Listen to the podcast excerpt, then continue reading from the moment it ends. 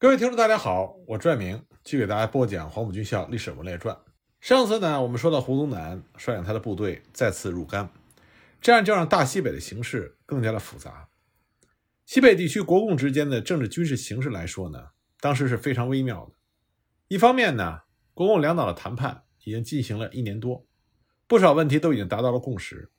一些主要的合作条件已经谈得非常深入了，但是呢，就是达不成协议。另外一方面，蒋介石仍然是调动了二百六十个团的精锐大军，合击陕甘宁，说这是剿共的最后一战。从战场的态势来看呢，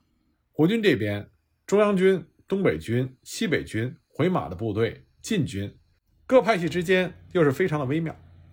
红军和东北军、西北军已经达成了互不侵犯的秘密协议，回马呢是图存自保，不愿意当出头鸟。中央军则是长驱直入，猛打猛冲。红军这边呢，华二方面军刚刚到达陇南，红四方面军由川康地区重新北上，到达甘南。红一方面军占据陕北，三军遥相呼应，会师在即。但是由于张国焘另立中央，红军的行动始终不能达到一致。结果呢，西北地区是数十万大军云集，形势错综复杂。两军之间有真打的，有假打的，还有瞎打，分不清道不明。不要说局外人看不明白，就是局内人一时之间也理不出个头绪。但是不管当时的局势多么的微妙复杂，有两个人心里是非常清楚的，那就是双方的统帅，一边是毛泽东，另外一边是蒋介石。蒋介石的策略非常明确，国共谈判有一个最低的条件。那就是必须取消中共的武装。如果中共不愿意放弃这一条，那么只有调集大军继续围剿，能够全歼最好。如果不能全歼，最低限度也要把中共红军的实力大部分消除掉，余部可以进行收编，以示宽大为怀。这样一来呢，将逼得中国共产党从此在政治上就没有讨价还价的余地。那毛泽东的策略也非常明确。一手高举抗日统一战线的大旗，对国军这边的力量进行分化瓦解；一方面呢，紧握着枪杆子不放，不断的巩固和扩大陕甘宁边区。分化国军方面的策略呢，就是对东北军、西北军采取守势，对中央军和回马采取攻势。那么这里对回马采取攻势的主要原因，是为了巩固和扩大苏区。当时巩固扩大苏区的策略是向东。对山西和淮北方向采取守势，向西呢，对宁夏、甘肃、河西方面采取攻势，目的是为了进出新疆和外蒙古，接通苏联，打通整个的国际交通线，以便取得苏联的援助。那么这里还有一个原因，就是之前在东征的时候，红军的战略意图并没有能够得到实现。那么蒋介石对于毛泽东的意图也是非常清楚的，蒋介石并不害怕红军东征，因为华北方向交通方便。中央军和晋军力量强大，便于合击。蒋介石怕的是西征，红军西征如果真的打通了国际交通线，那么事情就复杂了。所以，蒋介石围剿陕甘宁根据地的第一步，就是派出他手下的王牌部队胡宗南的第一军，抢占甘肃河东地区的重镇靖远、达拉池等地区，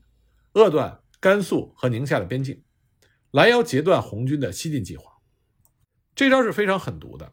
因为当时红军的处境就是，东边是黄河，河东是晋军，北边也是黄河，河北呢是宁夏马鸿逵和晋绥邓宝山的部队，西边还是黄河，河西呢是甘肃青海马步芳的军队，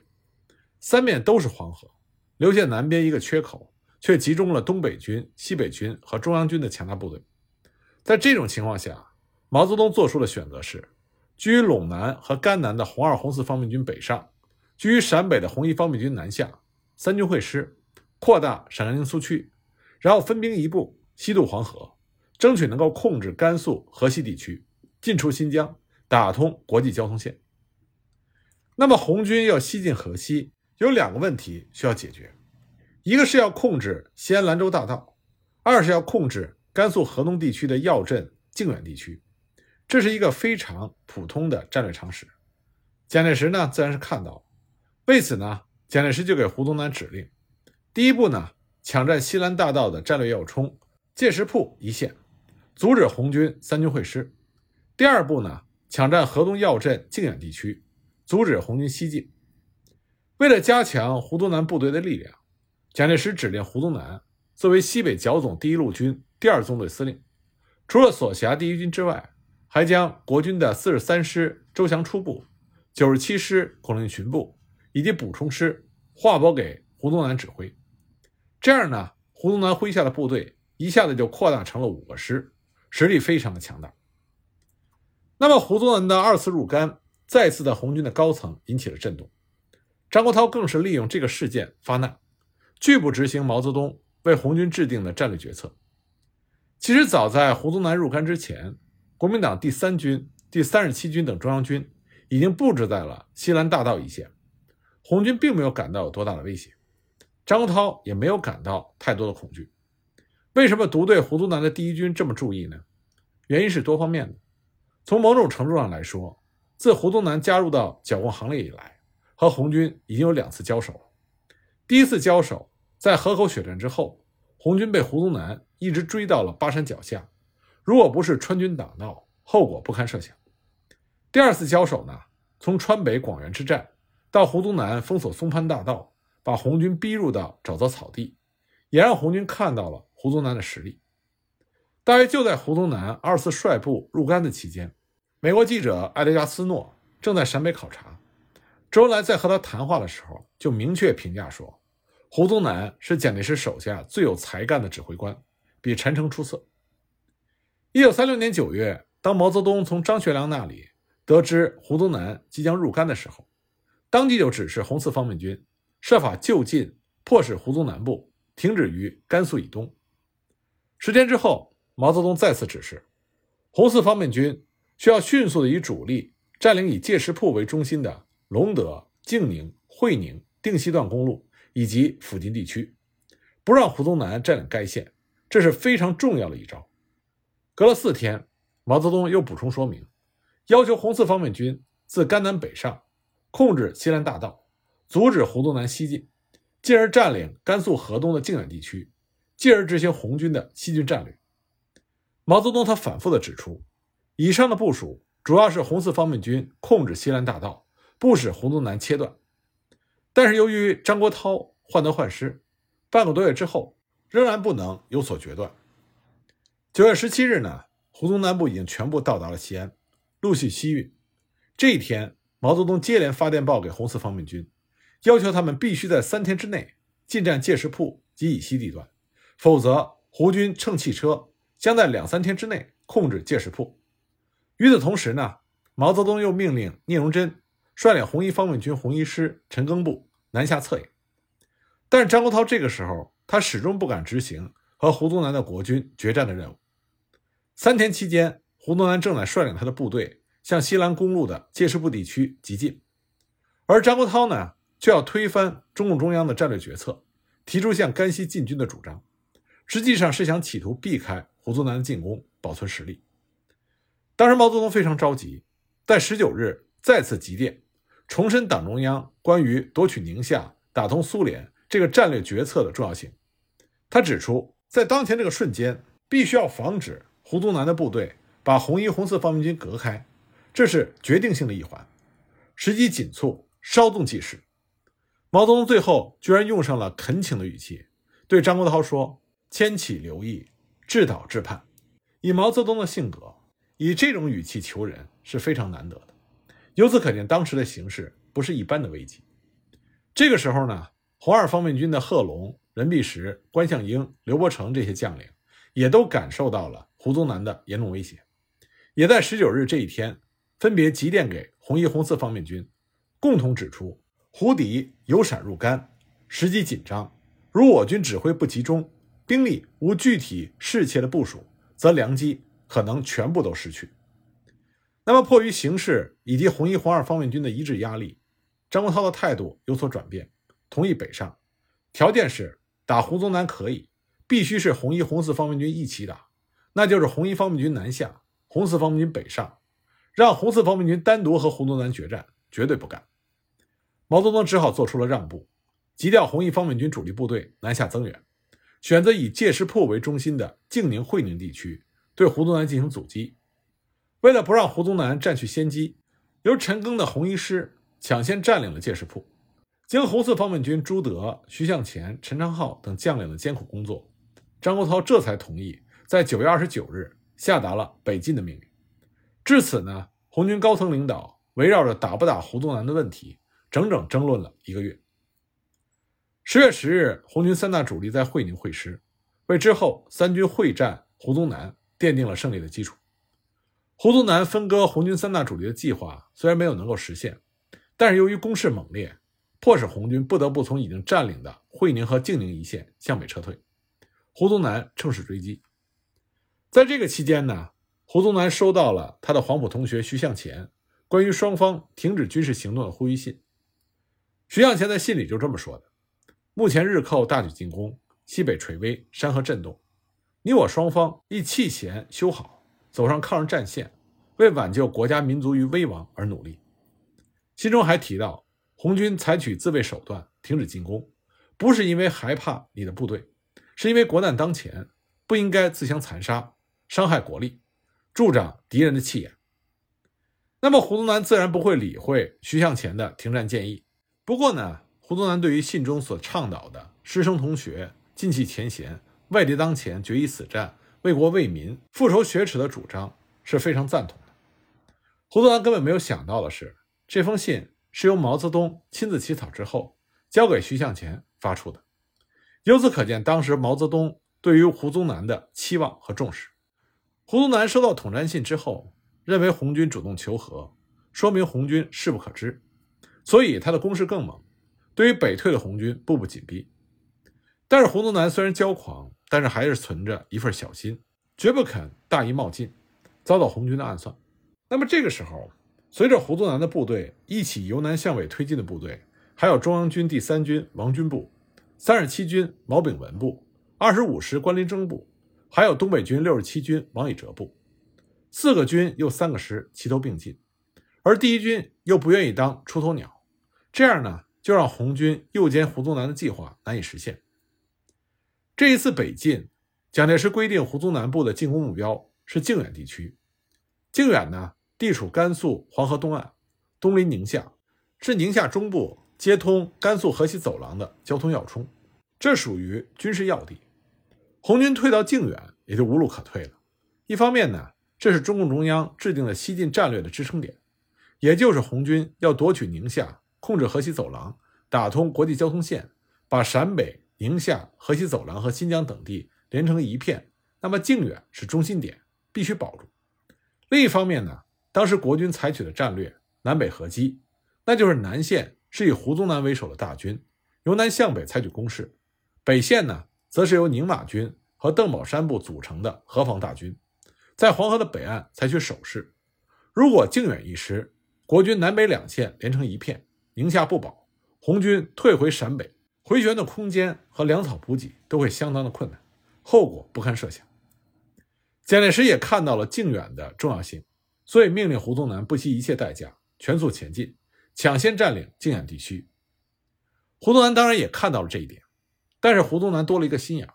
他想靖远这个地方对于红军来说生死攸关，红军肯定不会轻易的放弃。而且红军三大主力会师之后，还是有相当的实力，并没有到溃不成军的境地。如果第一军冒进中了红军的诡计，那么就会弄巧成拙。